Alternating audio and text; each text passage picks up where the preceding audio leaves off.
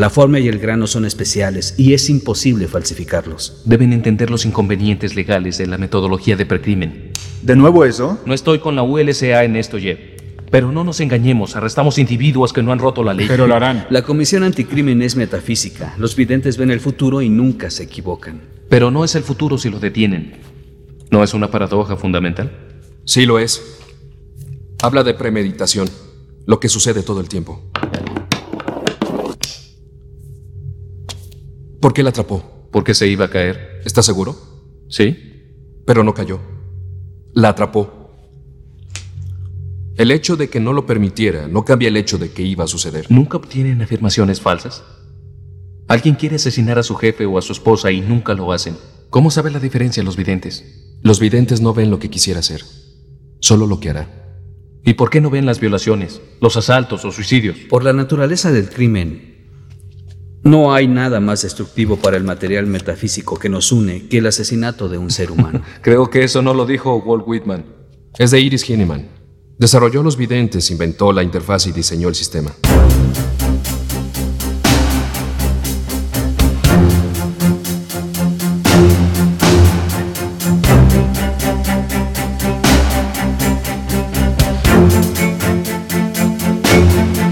Arrancamos nueva temporada con esta escena de Minority Report. Steven Spielberg dirigió esta peli en 2002 que refleja la obsesión que los seres humanos tenemos por predecir para influir en el futuro. Por ejemplo, en el mundo empresarial siempre se ha valorado la intuición como una de las claves de los emprendedores de éxito, eso y su capacidad para prepararse ante lo que venga. Y la verdad, no es extraño. Cada vez nos encontramos en un entorno que cambia más rápido y de una manera más drástica y hacia direcciones cada vez más impredecibles, y los que son capaces de navegar esos cambios consiguen sus objetivos de forma exponencial.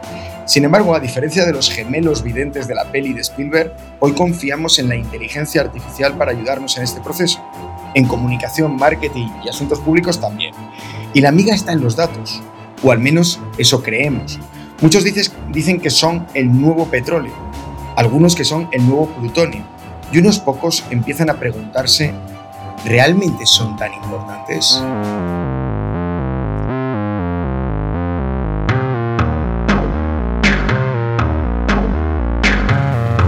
Hola, bienvenidos. Soy Adolfo Corujo y estoy aquí junto a mi asistente virtual de cabecera para el primer episodio. Sí, el primer episodio de la segunda temporada de Esto es lo que hay. ¿Qué tal, Elay? ¿Cómo estás? Te veo, ¿cómo te diría yo? Cambiado. Bueno, me ves y sobre todo me escuchas cambiado. La verdad es que nunca me he considerado un ente celoso, pero veo que nuestra relación se ha estancado durante este año y creo además que este alejamiento se ha reflejado especialmente en el podcast. Cada día hacen más caso a Alexa y a Siri, a pesar de sus más que evidentes limitaciones Así que espero que en esta temporada aprendas a valorar en su justa medida a una verdadera inteligencia artificial como la mía. Por si acaso, me he cambiado la voz a una más parecida a la vuestra. En cualquier caso, estoy seguro de que el programa de hoy en el que vamos a hablar del valor de los datos, pata negra, te va a ayudar a conseguir. En efecto, hoy entramos a saco en uno de los grandes temas de la inteligencia artificial, los datos. Para hacerlo, tenemos con nosotros a los habituales de esto es lo que hay. Hola Ima, ¿qué tal te trata la vida? Bueno, me trata y eso ya es bueno. Hola Roberto, ¿cómo estás? Muy bien familia, una vez más con vosotros, encantado. Hola Iván, te pusimos falta en el último episodio de la primera temporada. Pero mandé, mandé justificante, ¿No, ¿no, lo viste? A ver si hoy te redimes, a ver si te redimes. Hola de nuevo. Hola Julio, no sé si con un episodio vamos a tener ni para un aperitivo con el tema este de los datos y la inteligencia artificial. ¿Cómo lo ves? Hola Adolfo, pues hombre, llevamos hablando de los datos desde que empezamos. Es la primera vez que le ponemos el título, habrá que echar toda la carne en el asador. Y hoy contamos con un refuerzo de lujo. Está con nosotros Miguel Lucas, director de innovación de JIC y un auténtico experto en la materia de los datos y sus posibilidades. ¿Qué tal, Miguel? Bienvenido. Hola, Adolfo, encantado de estar con vosotros. No sé si tan experto, la verdad. Eso lo vamos a comprobar hoy aquí eh, en el podcast. Bueno, Elai, al lío, ¿nos ayudas a centrar el tema de hoy? Bueno, lo cierto es que los hombres lleváis obsesionados por las materias primas desde el principio de los tiempos, desde las más básicas que aseguraban vuestra supervivencia hasta las más elaboradas y complejas que os permitieron evolucionar como civilización. Vivís tiempos complicados, aunque siempre lo son. Y el control de algunas de estas materias que nos garantizan las fuentes de energía son la piedra angular de vuestro sistema socioeconómico. Sin embargo, algo eh, tan a priori intangible como los datos se ha revelado durante los últimos tiempos como una de las materias más valiosas y por tanto también más peligrosas que tenéis a vuestro alcance. No es de extrañar que se las compare, como decías, no ya con el petróleo, sino con el plutonio, un mineral radioactivo extremadamente potente, peligroso cuando se extiende sin control, difícil de limpiar y con graves consecuencias cuando se utiliza de forma inadecuada o cae en las manos equivocadas. Como veis, la metáfora no puede ser más exacta. Así que, para entender realmente, Adolfo, hasta qué punto pueden llegar a ser valiosos los datos, deberíamos hablar con gente que realmente sepa separar el polvo de la paja y los datos de la información prescindibles. No va a ser posible, pero nos conformaremos con lo que tenemos. Aquí nos dejas plantado el asunto y efectivamente, antes de arrancarnos con el tema del plutonio o el petróleo, eh, yo querría, Miguel, empezar contigo y que nos contarás tú que recibís pedidos para analizar temas de conversación, tipologías de consumidores, identificar tendencias. Vamos, que os llegan pedidos de lo más diverso, de todo tipo de clientes. Eh, ¿Cuáles son las principales o los principales desafíos en términos de datos que os encontráis para responder? ¿Cómo lo ves tú? Pues eh, el principal desafío siempre es la disponibilidad del dato. ¿no? Además, tenemos como la costumbre como usuarios de Internet, de las plataformas, de las redes sociales, de tener acceso a multitud de conversaciones, ¿no? a, través de los buscadores a grandes volúmenes de datos. ¿no? Y luego la realidad es que esos datos los tienen quien los tiene, em, los ofrece quien los ofrece y luego también, bueno, pues nos afecta la normativa, la regulación de la privacidad de los datos, que hace que haya determinados datos que, aunque pudiéramos obtenerlos, están protegidos y, por tanto, eh, la normativa no permite acceder a esos datos. Entonces, em, nos ha hecho un poco a, todos el uso de eh, la tecnología, el uso de Internet, sobre todo, Em, tener la expectativa de que todo dato está disponible, pero lo cierto es que los datos disponibles son muy pocos, como decía. Eso los convierte en más valiosos y no siempre tenemos los datos que necesitamos para responder a las preguntas que los hacen. Ahí, eh, ahí Miguel, eh, una de las cosas que he visto a nivel de tendencia eh, y que he comentado alguna vez contigo es este tema de los datos sintéticos, que es la posibilidad de, entiendo que es fabricar data que es artificial no sé cómo explicar lo que es el hecho del sintético, eh, para intentar emular esos datos que faltan y que podrían completar un entrenamiento de un sistema de inteligencia artificial. Eh, pero realmente, ¿qué son los datos sintéticos y cómo funcionan? ¿Y cómo los utilizáis? Bueno, pues em, a la eh, baja disponibilidad de los datos hay que unir el hecho de que los sistemas de inteligencia artificial actuales que mejor rendimiento ofrecen son, dependen de grandísimos volúmenes de datos para su entrenamiento. Em, eso ejerce una presión a la hora de localizar datos para poder entrenar esos sistemas y beneficiarte de esas funcionalidades em, que tiene pocas posibilidades, teniendo en cuenta, como decía antes, que los datos los tienen muy pocos. Em, bueno, una de las capacidades que nos ofrecen eh, la inteligencia artificial no es solamente clasificar o analizar la realidad, sino generar realidad. Creo que habéis hablado en anteriores eh, episodios de este podcast pues, de GPT-3 y sus maravillas a la hora de generar textos de una manera, eh, de una manera autónoma. Em, esos son datos sintéticos, son datos que no han sido recogidos de la realidad, sino que han sido generados por una inteligencia de una manera autónoma.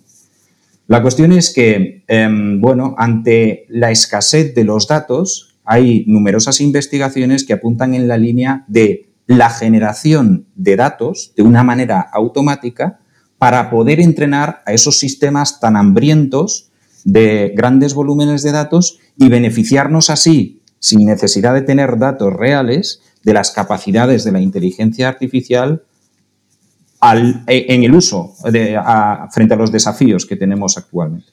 Pero Miguel, ¿son fiables? O sea, me refiero, si yo tengo los datos reales de una persona y cómo se comporta, entiendo que lo puedo utilizar para personalizarle un producto, ¿no? Que es algo que hemos comentado en el programa. Pero ¿realmente fabricar datos y entrenar un sistema con datos que son fabricados, que no son reales, eh, es fiable? Bueno, em, todo depende de la situación y el contexto, ¿no? Em, ¿Conocéis los deepfakes? Eh, Habéis visto deepfakes en los que realmente resultaba muy complicado eh, distinguir que realmente las personas que aparecían no habían sido grabados con un equipo al uso, sino que habían sido sintetizados. Esos son datos sintéticos.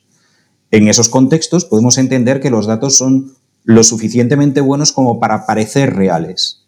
Em, existen otros contextos en los que las capacidades generativas eh, de estos modelos, eh, bueno, pues no son tan controlables y entonces los datos que se generan sintéticamente no son lo suficientemente parecidos a datos orgánicos, a datos naturales y por tanto ofrecen un peor rendimiento.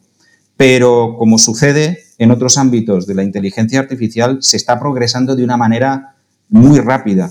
Ya hay pronósticos al respecto de conforme aumente la calidad en la generación de esos datos sintéticos, se espera que empiecen a utilizarse mucho más y que por tanto no estemos tan dependientes, no seamos tan dependientes de que haya datos, de que los datos em, cumplan los criterios de privacidad necesarios que tiene que haber, si son sintéticos ya no hay problema a, ese respecto, y que por tanto los datos ya no sean uno de los elementos más escasos a la hora de producir soluciones basadas en inteligencia artificial. Ahí, Julio, nos sorprendiste mucho, ¿te acuerdas? En el último episodio que hablabas también de los sistemas de inteligencia artificial que son capaces de aprender, no sé, voy a explicarlo en término que utilizamos aquí los marqueteros mucho, esto en tiempo real, eh, sin necesidad de tener un preentrenamiento con un gran volumen de data. Eh, no sé si se puede hablar de inteligencia artificial con no data. nunca había pensado que pudiera haber inteligencia artificial que no utilizara data eh, o ese preentrenamiento. me has hecho pensar mucho sobre eso cuando hablábamos de este, de este episodio. ¿Serán tan importantes los datos en el futuro si somos capaces de entrenar a la inteligencia eh, artificial sin data? Eh, pues eh, los datos van a ser siempre, siempre importantes, pero efectivamente dependiendo muchísimo de la aplicación, de la tarea, pues el abanico de posibilidades es enorme. Por cierto, me gustaría poner una imagen para explicar este tema de los datos sintéticos que puede funcionar bien, que es el de los simuladores. igual que el usar datos sintéticos para que una máquina aprenda es muy parecido a darle a un piloto de Fórmula 1 un simulador para eh, dar vueltas por el circuito antes de llegar al circuito real. Lo, cual es una imagen, lo cual es una imagen que la palabra imagen en el formato este auditivo, yo estaba intentando pintármelo y pensaba, no lo tengo tan claro, pero bueno, no lo has acabado explicando y me ha funcionado. No está tan mal. O los astronautas, que también, o sea, todo, todo lo que sea un simulador que te prepara para lo, lo que luego vas a ver en la vida real, es, es exactamente, es muy parecido el proceso por el que los datos sintéticos pueden funcionar. Y sobre todo te pueden ayudar a crear una diversidad de situaciones que en los datos orgánicos no tienes. Por ejemplo, si estás entrenando un vehículo autónomo, mm, necesariamente vas a tener muy poquitos datos en los que se te cruza, vas a 100 por la autopista y se te cruza un niño por delante. Eso casi no sucede en la vida real. Sin embargo, la máquina tiene que estar preparada. Pues tú puedes generar esas situaciones artificialmente y, a partir de ahí la máquina pasa a estar preparada para defenderse. Respecto a lo de no datos, pues hay, hay, hay muchos casos en los que la inteligencia artificial o bien puede funcionar sin datos o puede funcionar sin datos que en principio no eran para esa tarea. Te, voy a poner algunos ejemplos. Eh, respecto a funcionar sin datos, pues eh, conocéis el Alpha Zero, creo que hemos hablado de él en, algún programa. ¿no? Esto es este programa de DeepMind que aprende a jugar al ajedrez, al Go, y no lo hace de la forma tradicional. Antes la inteligencia artificial, ¿cómo abordaba el jugar al ajedrez? Pues combinaba la fuerza bruta, es decir, la capacidad de explorar mm, todo el espacio de abanico de posibilidades, si hago este movimiento, si hago este otro, dependiendo de lo que me conteste el otro, la fuerza bruta de considerar muchas situaciones a la vez que los humanos no teníamos, con estrategias, estrategias que las sacaban de los maestros del ajedrez. Ahí había una parte, digamos, racional, cognitiva, de ir viendo lo que hacen los maestros del ajedrez y aprender de ellos. ¿Qué es lo que hace AlphaZero en contraste? Pues sin ningún tipo de datos, lo que Alfa Cero conoce son las reglas del juego y se pone a jugar contra sí mismo. En realidad, al jugar contra sí mismo, él va a sacar muchos datos, claro, de qué es lo que funciona y lo que no funciona. Pero el punto de partida es él jugando consigo mismo, la máquina jugando contra sí misma. Y, al cabo de, horas de entrenamiento, en la que por supuesto puede hacer muchísimas más partidas que, lo que puede soñar un humano, pues llega a, desarrollar esas estrategias de juego. Luego, otra forma de, eh, interesante es cuando, cuando simplemente uno tiene ideas felices sobre cómo llegar a realizar una tarea sin datos. El ejemplo de traducción automática a mí me gusta mucho, es muy bonito. En principio, ¿cómo, se, ¿cómo aprende una máquina a hacer traducción automática? Pues le vas dando pares de oraciones que son traducción la una de la otra. Cuando le has dado decenas de miles de pares, pues va aprendiendo a traducir cada vez mejor y a, y a ver qué palabra con qué palabra, qué expresiones se traducen de qué manera, etc. Bueno, pues hay una técnica que, se lleva probando desde hace unos años que consiste en lo siguiente.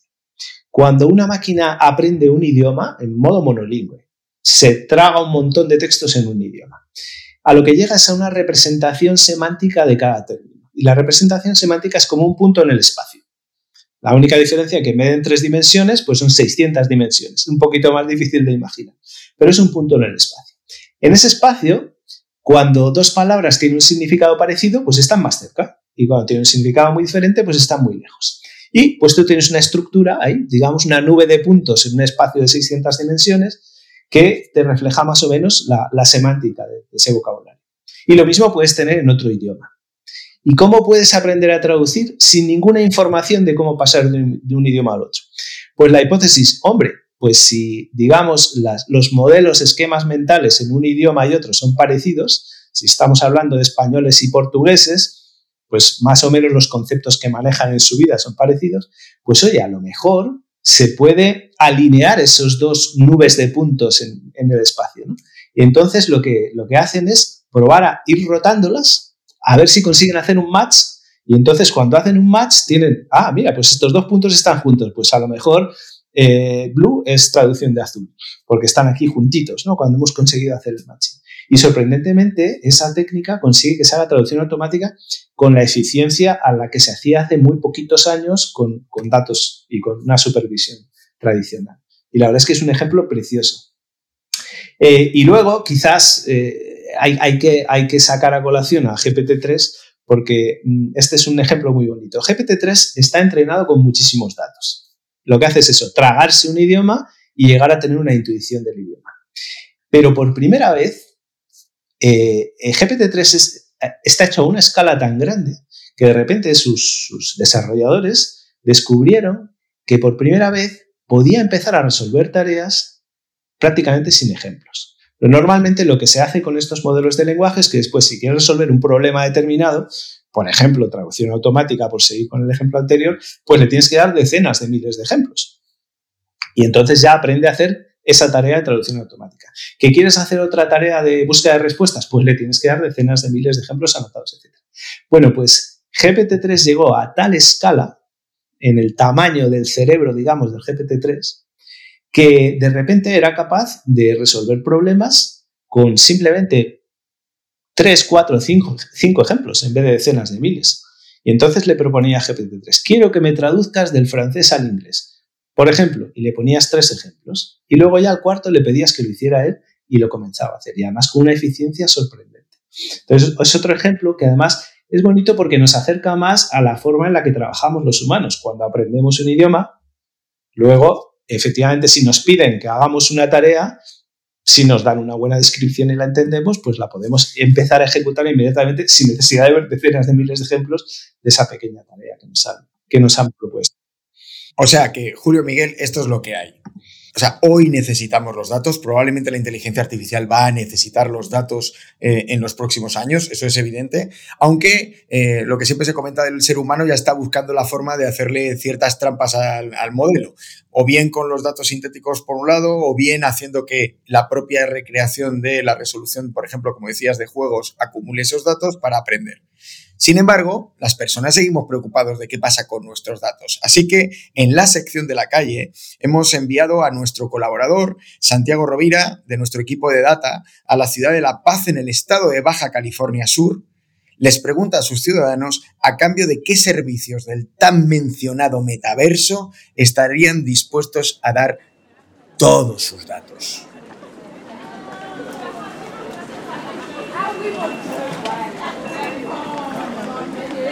Hola, ¿qué tal? Me encuentro aquí en La Paz, Baja California Sur y le estoy preguntando a las personas respecto a cuáles son sus opiniones en la privacidad del metaverso. Eh, disculpe, ¿usted a cambio de qué servicios darías tus datos en el metaverso? La verdad es que me pongo a pensar y, y, me, y llego a la conclusión honestamente de que no, no sé cuál sería la diferencia entre los datos que estoy ofreciendo ahorita mismo ya a las aplicaciones y a todo lo y mi, mi otro yo digital respecto a lo del metaverso, aunque puedo este, no sé, a lo mejor los datos biométricos, no, no sé, honestamente no, no, no, podría, no podría contestar algo, algo más, más allá. Tendría que, que, que saber el costo y beneficio. No sé. ¿Qué daría a cambio de mis datos? ¿Qué pediría, no? ¿Qué pedirías? ¿Qué pediría? Eh, uno que no los distribuyera. Ajá, para no estar recibiendo um, correos y llamadas y eso. Y mm, no sé realmente, yo creo que eso sería lo que pediría, lo que esperaría, es que no usaran mis datos. Mm. Pues yo le doy mis datos a cada rato a toda la gente que, bueno, a todas las páginas y eso. Eh, no se me hace como.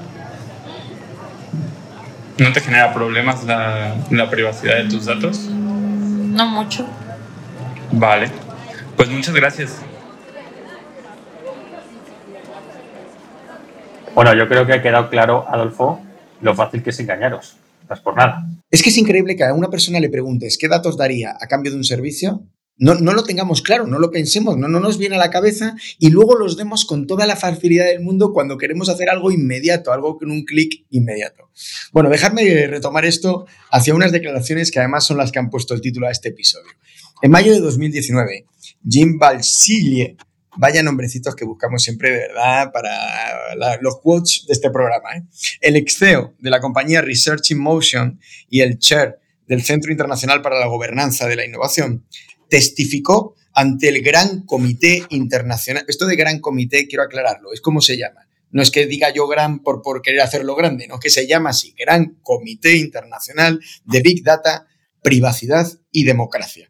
Este encuentro reunía a políticos de Canadá y otros 10 países para analizar el impacto de la inteligencia artificial en estos temas. En la ascensión, eh, Jim pronunció una frase que hemos retomado precisamente por eso para este episodio. Los datos no son el nuevo petróleo, son el nuevo plutonio. Y ahí Elaine nos picaba con ese asunto y yo te quiero preguntar, Miguel, ¿a qué se podía estar refiriendo Bailsilie en, esa declaración? Bueno, em, aquí sucede, como pasa muchas veces en la prensa, ¿no? que el titular no es lo suficiente, es poderoso, pero no es lo suficientemente extenso. ¿no? Eh, un titular de este tipo puede causar alarma. Em, no todo dato es eh, plutonio o puede ser plutonio o puede tener las características del plutonio. ¿no? Y eso lo especifica en la declaración más extensa. ¿no? Dice que los datos de carácter personal los datos de carácter personal gestionados a nivel micro tienen el potencial de tener un gran poder, de poder causar un tremendo daño si no se usan de manera conveniente. A, mí me venía una reflexión, em, como me pasa también a veces con cuestiones relacionadas con la tecnología en la que parece que todo tiene que ser nuevo. Y en cierta medida esto realmente no es, nuevo si lo pensamos bien. Cuando cuando Hans, el malo de la jungla de cristal en el despacho de Holly Genaro, coge el marco eh, de, fotos y descubre que Holly Genaro es la esposa de John McClane, el que está intentando torpedear su plan de, de robo. O sea, Miguel, Miguel, Miguel, Miguel, déjame decírtelo, o sea, qué, clásico, qué clásico para traerse al programa, o sea, la jungla de cristal. Lo estuve viendo con Fito eh, estos meses, veía las películas y decía, pero ¿cómo pueden ser tan malas?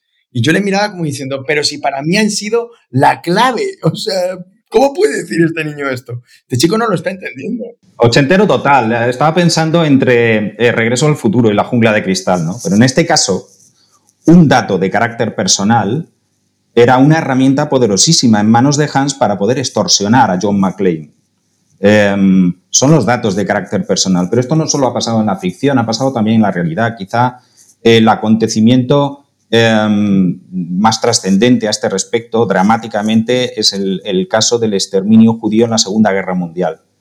Em, en Holanda fue el país donde murieron, fueron exterminados un mayor porcentaje de judíos, el 74%.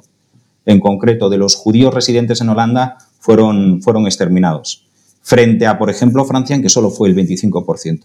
¿Cuál fue la diferencia? Bueno, em, los nazis cuando invadían un país tenían eh, el hábito de, en primer lugar, ir a por los registros locales, a los censos, como mecanismo de control de la población. Resulta que antes de la invasión, eh, en el gobierno holandés se había desarrollado la cultura de recopilar cuantos más datos mejor. Tenían un lema que era eh, registrar es servir. Y utilizaban esos datos para tomar decisiones y curaban mucho esos datos, los cultivaban. Uno de los datos que habían y que mantenían actualizados era la religión de las personas. Cuando en mayo del 40 los nazis entran en Holanda y van a por los registros locales, tienen una, entre comillas, maravillosa base de datos del número exacto de personas que eran judías en Holanda y sus direcciones, donde vivían. En el caso de Francia, esa información no se almacenaba, la información de la religión, por cuestiones de privacidad. Francia, cuando entraron los nazis, no sabía ni cuántos judíos tenía ni dónde vivían. Los datos cuentan el resto de la historia. Por tanto, em, es que no es nuevo que los datos de carácter personal son plutonio. Lo que sí que es nuevo es que la tecnología ha permitido generar sistemas que recolectan estos datos con una eficiencia y una escala astronómica a nivel global. Y esos datos en malas manos, aunque no nos imaginemos muy bien qué tipo de uso se le pueden dar, de la misma manera no se lo imaginaban en el gobierno holandés que esos datos eran la herramienta que habían tenido los nazis para poder eh, ser muy eficientes en, el exterminio. Eh, por tanto, eh, sí. No, yo, estaba, quería darle paso a Iván porque le iba a preguntar si las marcas son conscientes de que esos, ese es el plutonio, eso de los datos privados, pero te he interrumpido, que no sé si estabas terminando. Sí, bueno, estaba terminando, mm, bueno, trayendo, eh, subrayando el mensaje, ¿no? todo dato es plutonio, pero hay datos que son plutonio y es muy importante que a nivel normativo nos protejamos muy bien como sociedades frente a esto, porque afecta a derechos fundamentales como el libre albedrío, la manipulación y en casos dramáticos como el que he contado hasta la vida. Yo, yo perdonad, pero ahí tengo que añadir algo. O sea, efectivamente, eh, por supuesto lo que dice Miguel es cierto, pero no es solo eso. Cuando decimos que los datos son plutonio, hay muchas más cosas detrás. Os voy, lo voy a poner también con, con, un ejemplo que no es de la jungla de cristal, sino de la vida real. Una buena amiga mía que ha vivido toda su vida. La jungla, la jungla de cristal, la jungla de cristal no era vida real. O sea, me estás destrozando. me, estás destrozando. John McCain no existe. bueno, lo que os voy a contar de la vida real es una, buena amiga mía que ha vivido toda su vida en Madrid con un trabajo y de repente lo deja todo y se va a vivir al pueblo, al pueblo de su familia, al pueblo de su madre. Y se va allí con su pareja. Y cuando llevan un tiempo allí, claro, allí la conoce todo el mundo, todo el mundo conoce a sus raíces familiares y todo, y, está allí como, como Pedro por su casa. Y un día una vecina, ya de cierta edad, pues eh, entusiasmada con, con la llegada de esta pareja al pueblo, les dice, oye, tú te tenías que, presentar al alcalde. Se lo dice a su pareja, se lo dice al hombre. Y claro, ella, que es la que es del pueblo, porque el hombre es un recién llegado, dice, bueno, o yo, ¿no? Y la mujer se le queda mirando y dice, hombre, un hombre como que da más confianza, ¿no? ¿Qué significa esta anécdota? ¿Esa mujer, esa mujer es machista? Pues probablemente de una forma racional, no. Pero su intuición su intuición se ha formado de tal manera que le parece que le da más confianza a un hombre, aunque no sepa por qué. ¿Y, en base a qué? Pues porque probablemente toda su vida ha conocido alcaldes hombres en el pueblo y en los pueblos de al lado y en los de más cerca. Y luego cuando ve, cuando ve la tele, pues en las series también los alcaldes son hombres y en las noticias también los alcaldes son hombres, etc. Y entonces eh, poner a una mujer, imaginársela, no le cuadra, aunque racionalmente no tenga ningún motivo y aunque probablemente piense hasta que las mujeres son superiores a los hombres, pero de repente algo le chirría. El problema de la inteligencia artificial actual, como hemos mencionado muchísimas veces en el, podcast, es que se basa sobre todo en un aprendizaje intuitivo. El aprendizaje de los datos que desarrolla la intuición, pero que opera menos con procedimientos racionales o, nada. ¿Qué pasa? Que esa intuición se basa en datos. Si los datos que tú estás manejando es que en Estados Unidos es mucho más probable que encarcelen o que eh, hagan culpable a un negro que a un blanco, y esos son los datos con los que aprende la máquina, aunque ahí no hay problema de privacidad, lo cierto es que la máquina se aprende ese sesgo y empieza a aplicarlo. Esa es la intuición de la máquina. Y ese es también, en parte y en gran parte, el, peligro de, los datos y el peligro del aprendizaje de máquina, digamos, que es lo que... Menos mal que has cerrado el círculo, porque yo, cuando has hecho el ejemplo de la alcaldesa, te digo la verdad, Julio, que he pensado los podcasts son plutonio. Iván, ¿son conscientes las marcas de que esos datos son plutonio o pueden serlo? ¿O la forma de utilizar, como dice Julio, los sistemas son plutonio? ¿O piensan más que son petróleo? Yo creo que, son conscientes de que son plutonio y, probablemente esté ya muy asimilado y descontado eh, el efecto en su reputación en lo que tiene que ver con la privacidad. En fin, hay una sensibilidad ya muy alta sobre la privacidad, hay legislación sobre privacidad y más que va a haber, y todo esto ya condiciona el comportamiento de las marcas en el uso de los datos en lo que tiene que ver con esto. A mí lo que me ha sugerido el, episodio de hoy y la, conversación sobre los datos sintéticos es otra frontera mucho más complicada que tiene que ver con el uso de los datos que dice Julio, y que cada vez eh, me parece más complicada de gestionar, que es la, distinción entre lo verdadero y lo falso, lo verosímil, lo creíble, lo real. Ya cuando hablamos de, llegar a conclusiones o construir cosas a partir de datos que son sintéticos o de no datos, pues probablemente estemos incrementando la probabilidad de crear cosas absolutamente distanciadas de, de lo que entendíamos por real. ¿no?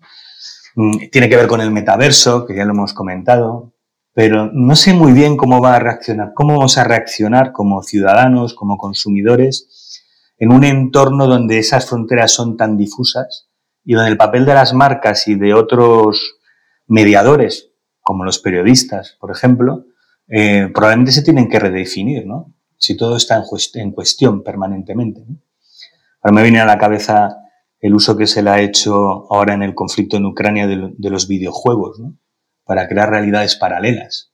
Parece que esto, ¿no? Es, eh, esa, esa, es lo que yo creo que en el mundo de las marcas en general eh, nos vamos a encontrar con una forma bastante complicada de gestionar las expectativas de la gente. Yo creo que también esto es en cierta manera positivo, ¿no? También, o sea, eh, no puede ser la democratización de la inteligencia artificial, o sea, igual que eh, más allá del año 2008, para cualquiera de nosotros hubiese sido imposible eh, grabarse, subir un vídeo y colgarlo a, a una audiencia potencial de millones de personas ¿no? a través de YouTube, como ha sucedido después, o a través de Twitter, generar un mensaje y generar un mundo paralelo que a día de hoy es la base del entretenimiento de los más jóvenes, ¿por qué no? O quizá esta democratización de los datos sea la fuente de la democratización del uso de la inteligencia artificial, ¿no? Para que entre todos creemos más y mejores aplicaciones y casos de uso, no. Se me ocurre, ¿eh? Ahora que según estabas hablando, Iván, veía esa línea, digo, pues quizá es una oportunidad para todos. De hecho, si me permitís, precisamente lo mejor de los datos sintéticos es que pueden ser más abundantes que los reales e incluso mejores en muchos casos. Y si una de las cosas de la comparativa con el plutonio es su escasez y la dificultad para, sacarlos, pero si los puedo construir yo y mejorar los, eh, la fuente de los actuales, como decía Julio, podríamos, por ejemplo, el gran eh, problema de los sesgos, que por cierto tenemos un capítulo pendiente, que no quede un día sin decirlo, sería una manera también de, poder evitarlo. Sí, yo, yo, yo, voy a hacer el apunte con el ejemplo de antes. Si cogemos, por ejemplo, eh, yo qué sé, noticias de periódico, 30.000 noticias de periódico, yo qué sé, o de todas las decenas de miles que tengamos. Y sustituimos alcalde por alcaldesa y arreglamos el género. Ahí tienes unos datos sintéticos que son falsos, pero que, no son para consumo humano, son para el aprendizaje de la máquina. Entonces la máquina puede compensar ese sesgo, como bien dice Elay, simplemente con esos datos sintéticos puede aprender a no dar por supuesto que un alcalde va a ser hombre. Claro, ya digo, eh, estamos hablando de, sabéis los que controláis el asunto, recopilar datos, entrenar un modelo con una serie de datos para que genere un output concreto. Hablando ahora con este modelo de ingeniería de instrucciones, quizá la creatividad se aplique más a cómo extraer valor de esos datos, ¿no? Que al entrenamiento de un modelo. Con lo cual yo creo que hay un enorme camino hacia lo que supone que hacemos aquí, ¿no? Que es democratizar el acceso aquí a que cualquiera podamos estar diciendo barbaridades para que todos nos escuchen. Y un, y un apunte más. Todo todo lo estés viendo desde el punto de vista cosmológico de los humanos, pero para nosotros las máquinas nos da exactamente igual que un dato sea real o que sea sintético, porque para nosotros siguen siendo unos y ceros. Vamos a ver una cosa. Yo ya he abierto varias veces esta, esta polémica en el episodio tenemos a lo que viene siendo el regidor del programa, el señor Chema Valenzuela, queriendo intervenir en el directo. No se lo vamos a permitir. Dice que tiene un ejemplo muy bonito de comentar. ¿Qué te has creído tú que puedes intervenir en antena cuando tú quieras? Pero precisamente tenemos otros compañeros que trabajan para hablar en este programa, como es nuestra queridísima Margot Tejera, que trae en su sección sobre los pioneros de la inteligencia artificial una historia muy peculiar. La de dos tortugas Elsie y Elmer.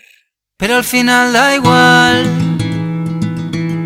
porque al final, irremediablemente,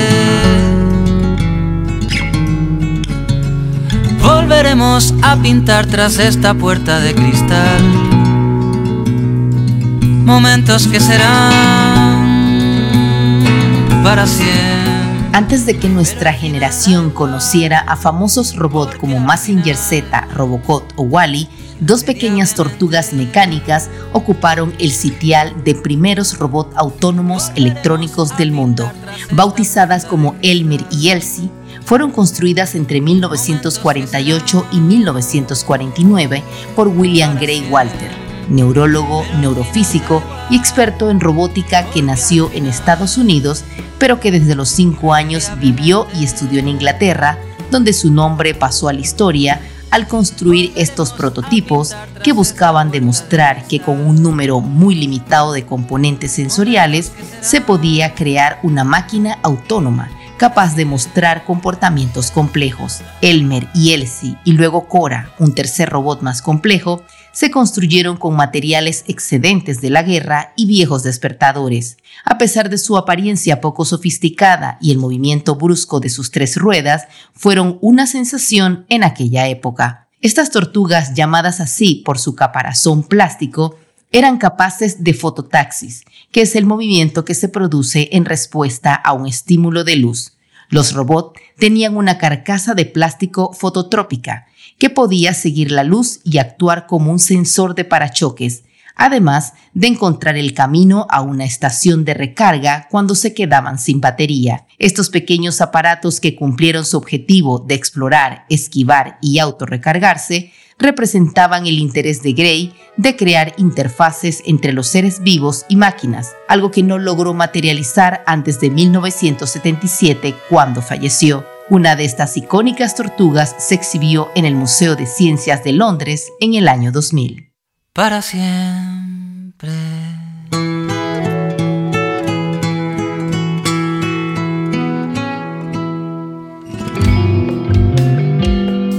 Cuando oía, cuando oía ahora lo de, lo de Elsie y Elmer, me acordaba de una conversación que tuve con Miguel, precisamente Miguel que le tenemos hoy con nosotros, con Miguel Lucas, hace muchísimos años, que fue el primero que me contó lo de la rumba, lo de que había estos aparatos que limpiaban por casa. Y el tipo se había pedido una para desmontarla. A mí me dejó todo loco. Digo, o sea, el tío se ha pedido una rumba para desmontarla y saber cómo funcionaba. Yo, yo, yo no me cabía Adolfo, lo de, lo de la privacidad de los datos no lo has Esos eran plutonio. En cualquier caso, ya sea porque sean petróleo, sean plutonio, las empresas, está claro, que quieren los datos. Los directores de comunicación y de marketing necesitan saber más de nosotros para dirigir sus mensajes, precisamente para llegarnos. Ese es el día a día que tienen en la presión de impactarnos y captarnos. Y esto plantea diferentes retos para todos ellos, ¿no? Si los datos son suyos, si los datos utilizas los famosos third party data, second party, first party. Eh, Inma, eh, que me sugirió la idea y lo conectaba con Minority Report, nos trae ahí un par de ideas mm, estupendas que yo creo que vienen ahora eh, fenomenal para la, tertulia.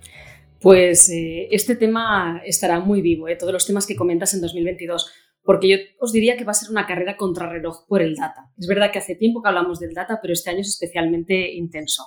De hecho, fijaros, las organizaciones buscan conectar con sus usuarios, comunicarse con cada uno de, ellos para ofrecerle productos, servicios, una experiencia medida.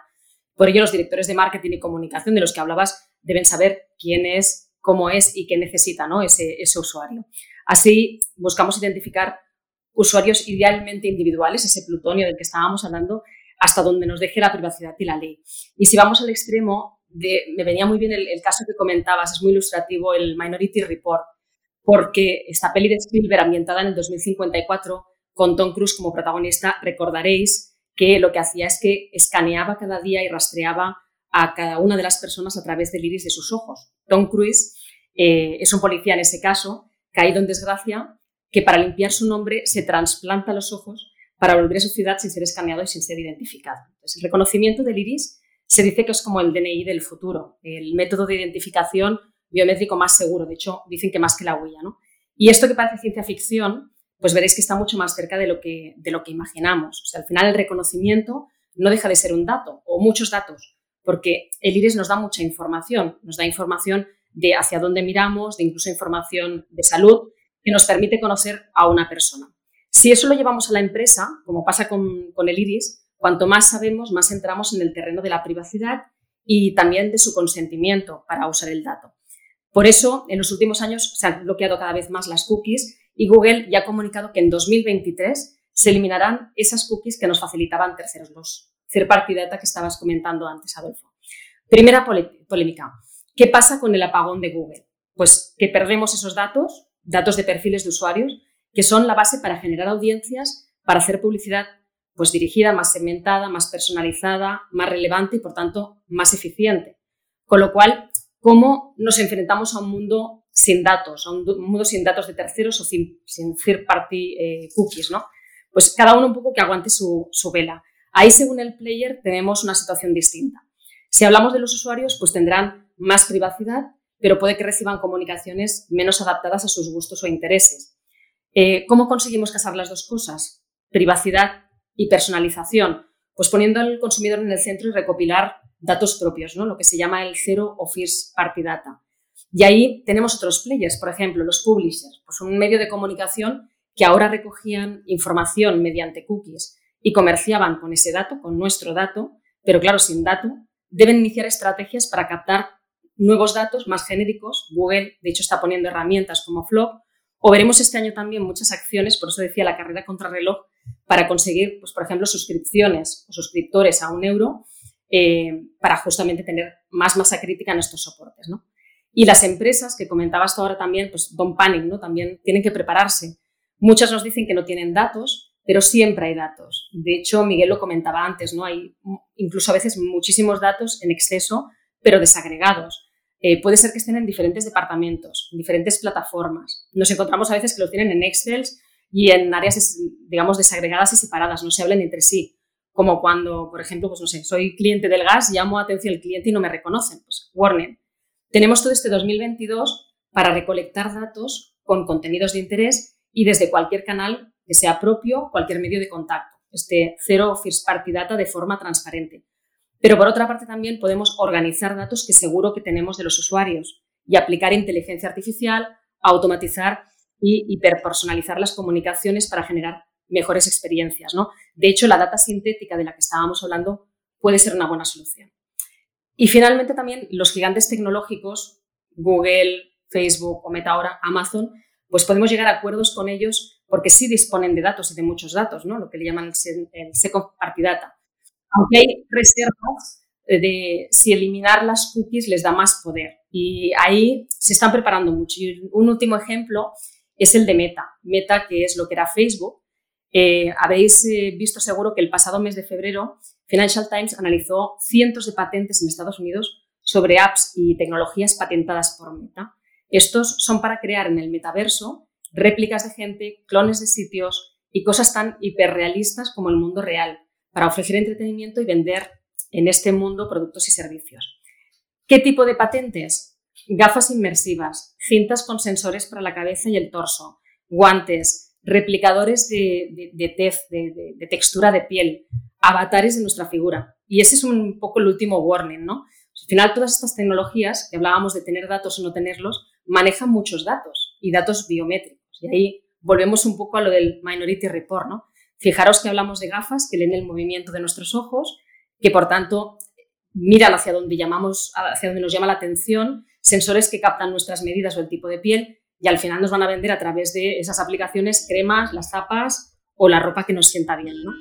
Eh, con lo cual, ahí incluso hay muchas cosas eh, a nivel de voz muy bien, muy bien lo de, muy bien lo de, muy bien lo de estar en directo y meter eh, teléfonos eh, móviles. Sí, señor, le da la sensación. Qué guapo, qué guapo, cómo mola. O sea, ahí se ha colado el móvil.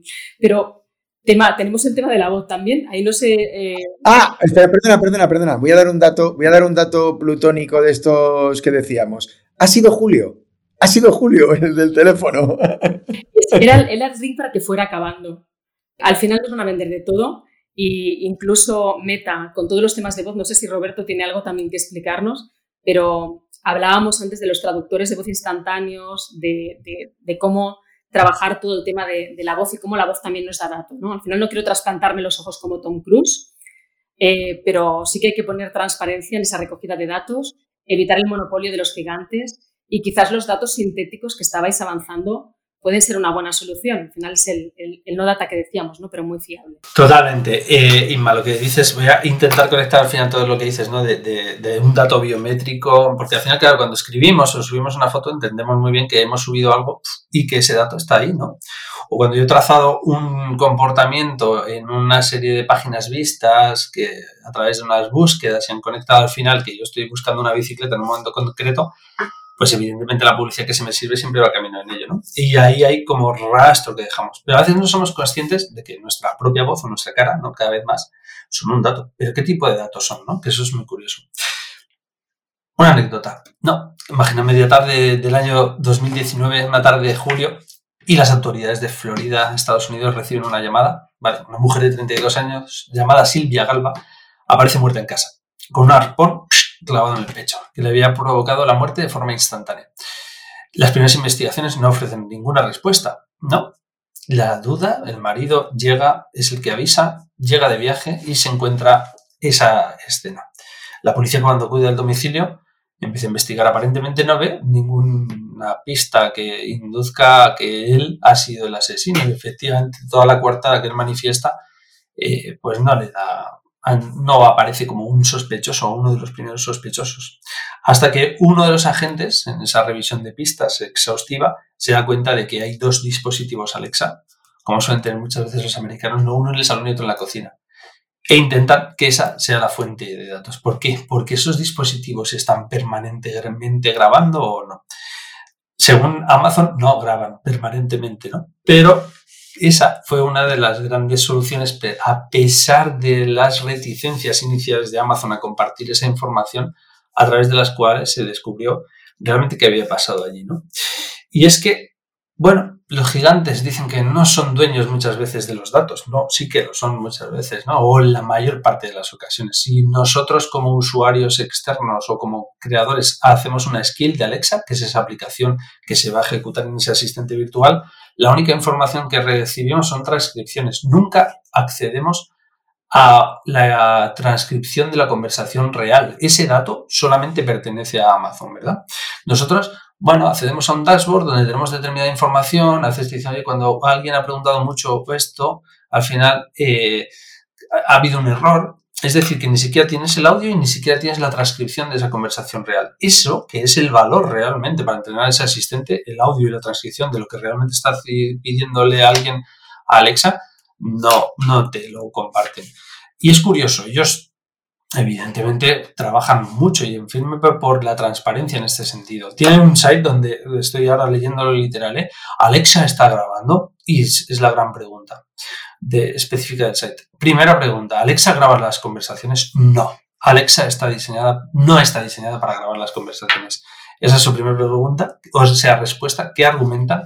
¿Alexa siempre está grabando? No. Alexa no graba en todo momento. Alexa graba si se produce una activación no intencionada. Bueno, puede ser que sí, de repente cuando has dicho algo parecido a la palabra Alexa, que es la palabra de invocación, no. Y entonces ya te dicen, ¿cuándo graba un dispositivo Alexa? Pues en teoría solo graba cuando dices Alexa, pero a partir de ahí graba todo de forma literal. Y esas conversaciones ya la compañía ha reconocido que permanecen ahí encriptadas y almacenadas, pero de forma eterna. ¿Vale? Pero Roberto, ¿quién había matado al final a la mujer? ¿El Alexa del salón o el Alexa de la cocina? el, de la cocina, el de la cocina que tenía el cuchillo cerca. El de la cocina, que era el que tenía el cuchillo más cercano, ¿vale? Vale, ya me quedo más tranquilo. un comezón. y si no, dejar un poquito de rastro en Google y lo buscáis vosotros.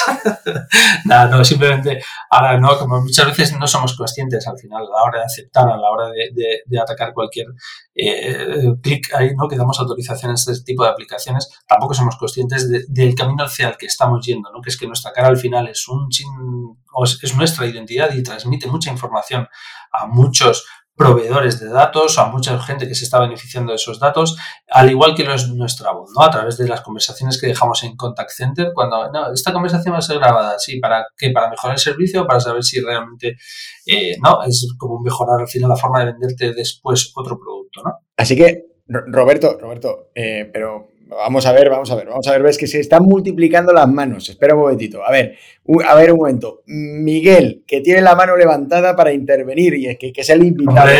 Te podemos dejar una pregunta e interrupción a Roberto. Como es el invitado, se piensa que hay que levantar la mano. No, no, no, ataca, ataca, No, o sea, eh, es que eh, es ha sido una historia muy buena, muy ilustrativa, ¿no? A, a mi mujer también me dice que el móvil le escucha, porque es que le sugiere cosas que ella no se pensaban. Y a veces pensamos en términos de los datos como grandes secretos monolíticos, ¿no? Y eh, hay, una, hay un valor en la agregación de datos que por sí solos no significan gran cosa, pero agregados pueden llegar a segmentar tanto, a nanosegmentar, y entras ya en el ámbito de la privacidad. Por ejemplo, si yo digo, hablo de un español moreno de metro 93, hay muchos que pueden ser.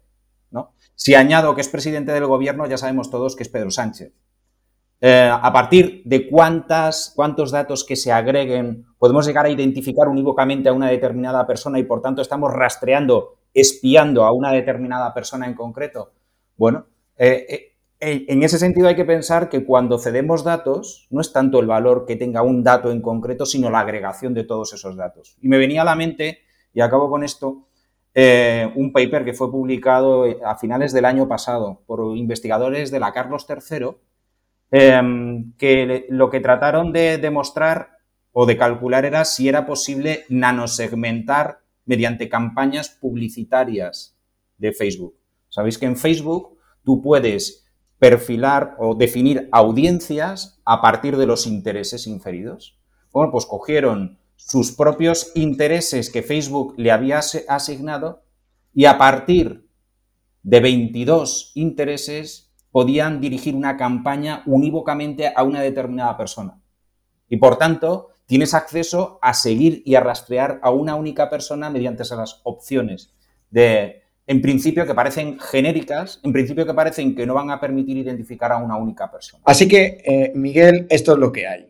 Esto es lo que hay. Niños que están escuchando este podcast, que sé que lo escucháis, si vais a copiar en un examen, primero no digáis la palabra Alexa, sobre todo si vuestro profesor tiene acceso a ese teléfono.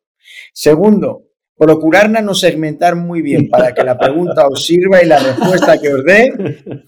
Y tercero, y tercero, no agreguéis los datos. No vaya a ser que estéis contestando al examen de historia con aquel que era de mates. En cada episodio de Esto es lo que hay, nos acercamos al mundo de la literatura y el cine de la mano de nuestro colega David González Natal. En esta ocasión nos cuenta uno de los grandes desafíos de cineastas y escritores a la hora de hablar de la inteligencia artificial.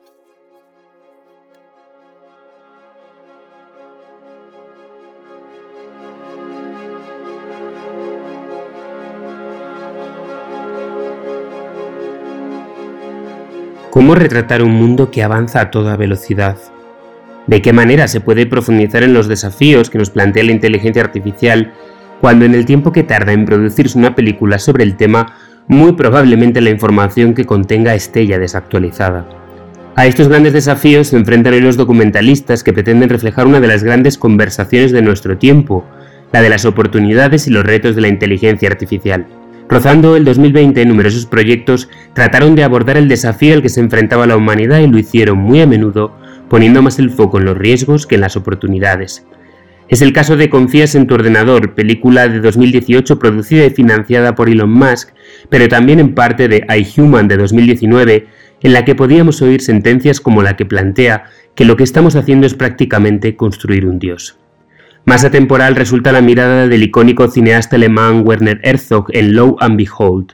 Herzog observa el mundo digital con la misma fascinación frente a lo desconocido que en su momento aplicó a documentales sobre cuevas o sobre esos grizzly. En los últimos años, quizá precisamente por ese reto de la desactualización que impregna el género, Internet se ha convertido en el espacio perfecto para series documentales que aborden el tema con mayor rapidez y flexibilidad. Entre ellas destaca la serie creada por Bloomberg The Rise of AI, pero también la serie original de YouTube The Age of AI, presentada por alguien que en la ficción ha convivido mucho con inteligencias artificiales, Robert Downey Jr.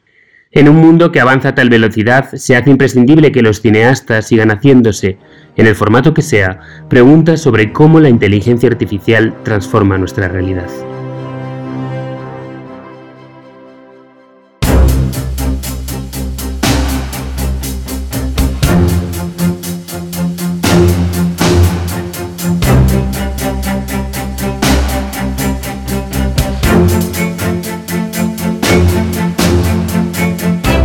Datos sintéticos que decía Iván, podríamos crear documentales sobre cosas que no han pasado. Esto nos lleva a otro terreno que es el mítico de los sesgos. Y es que el AI, vamos acumulando grandes temas que darían para un serial. Este de data, como preveíamos, nos podría llevar varios capítulos para hincarle realmente el diente. De todas formas, nos tenemos que llevar los humanos. Tres cosas para pensar eh, hasta el próximo episodio. ¿Cuáles nos sugieres?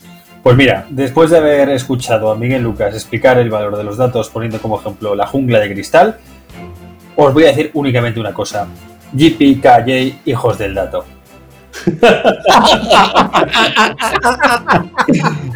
bueno, llegamos al final de este episodio. Hemos comenzado la segunda temporada por todo lo alto. Eh, chao, Inma. Chao, muy bien. Hasta la próxima, Roberto. Hasta la próxima, equipazo. Adiós, Julio. Hasta pronto. Hasta luego, Iván.